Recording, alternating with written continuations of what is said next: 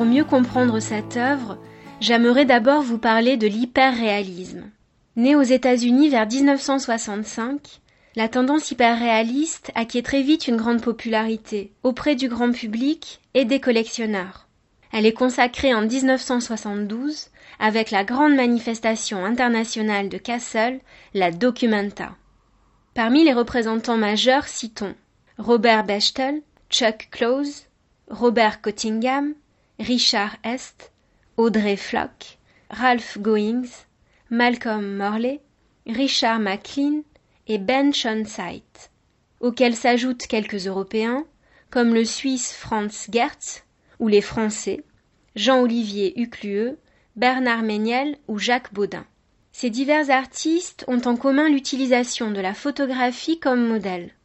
Il s'agit généralement de reproduire soit un cliché agrandi par mise au carreau, soit une diapositive projetée sur la toile à l'aide d'un épiscope. Leur figuration reflète ainsi le monde extérieur avec exactitude, à travers une technique virtuose et froide qui réduit la part de subjectivité et peint une réalité déjà mise à plat avec autant d'abstraction que de réalisme. Une technique qui se nourrit donc souvent des spécificités et des aberrations de la photographie. Cadrage, chimie des couleurs, déformation, zones floues ou nettes. Les sujets, traités avec distanciation, sont très nombreux. Visage et corps humain, vue urbaine, nature morte, représentation d'animaux, d'automobiles, de bateaux ou de motos. Ces thématiques témoignent, particulièrement aux États-Unis, d'un intérêt partagé pour la vie quotidienne et la société de consommation américaine. Il s'agit là d'un goût pour l'Amérique du banal, pour ses fast-foods, ses automobiles ou ses vertigineuses architectures de verre. Par ce type d'iconographie, il subsiste ainsi une filiation entre l'art hyperréaliste et le pop art américain. Outre ces quelques points communs, les démarches demeurent très variées. Les grandes vues panoramiques de Richard Est témoignent d'une fascination pour les vitrines et les miroitements infinis où s'unissent l'envers et l'endroit d'un lieu. Don Eddy joue lui aussi des effets de reflets dans les vitrines. Il utilise pour cela plusieurs photographies d'un même lieu, prises d'après divers points de vue, qu'il synthétise dans ses reconstitutions peintes. Avec ses devantures de magasins, d'automobiles ou de chaussures, il crée un espace illogique et indéterminé, qui brouille la perception, en mêlant sur un même plan l'intérieur de la boutique et l'extérieur de la rue miroités sur la surface vitrée.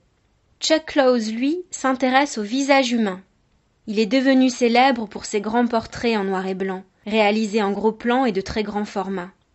Utilisant pour cela des clichés agrandis et reproduits par mise au carreau, l'artiste travaille le visage comme s'il s'agissait d'une carte, dont l'ensemble de la topographie est traité avec le même intérêt.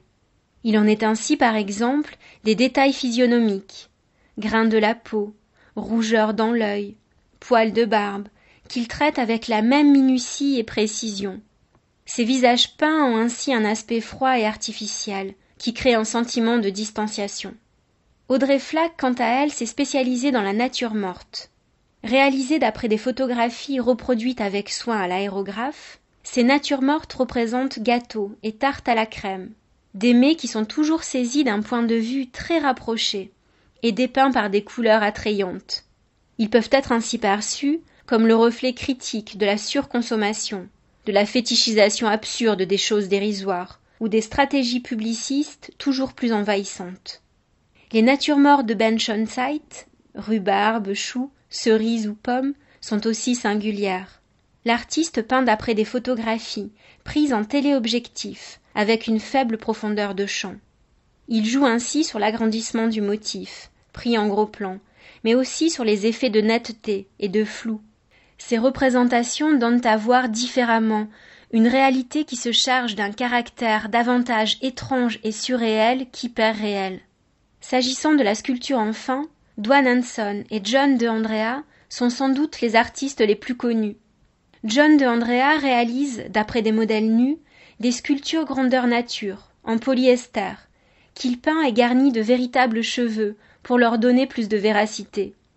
Sans défaut physique, souvent jeune, l'artiste dépeint des corps à la beauté idéale, préservés des stigmates du temps, mais dont certains toutefois reflètent parfois tristesse et solitude.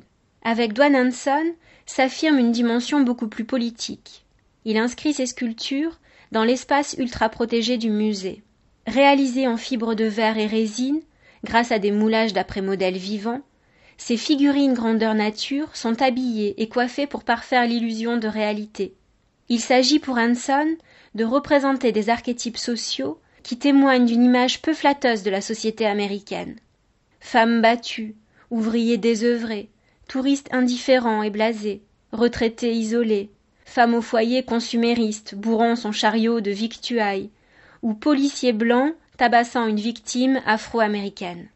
De nombreux artistes continuent aujourd'hui encore, à l'échelle internationale, de s'inscrire dans cette tendance hyper réaliste. Tous témoignent d'un même attachement au réel et produisent une figuration qui observe le monde à travers l'écran de la photographie.